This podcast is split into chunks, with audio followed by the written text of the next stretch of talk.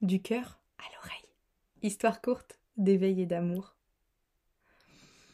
L'absence, le chaos, le manque.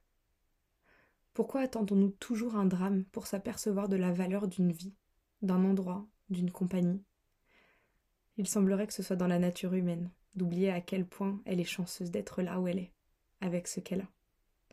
Dans la course effrénée, à vouloir toujours plus, ou différent, bah certains s'y perdent. À trop penser qu'on a le choix, à trop attendre, on finit par perdre l'essentiel. Ce qui nous était destiné finit par s'effacer. Il était pourtant là, sous nos yeux, à portée de main. Ce qui semblait si accessible n'est désormais qu'une chimère.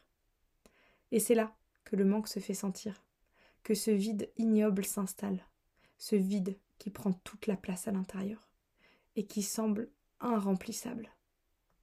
Vous savez là, cette absence, qui coupe, qui vide, comme une plaie qui semble ne jamais vouloir se refermer.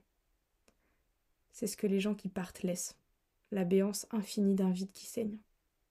Mais derrière cette absence, derrière ce vide, en apparence si injuste, se cache pourtant une nouvelle lumière, et parfois un apprentissage incroyable. L'éveil, qui en découle, a chamboulé notre être, à jamais. Indéniablement, nous ne serons plus jamais les mêmes. Pourquoi alors attendons-nous toujours un décès pour se rendre compte de la valeur de la vie?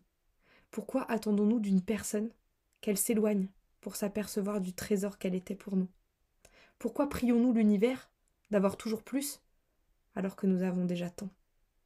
Et surtout, pourquoi la vie n'a de valeur que si elle fait face à la mort?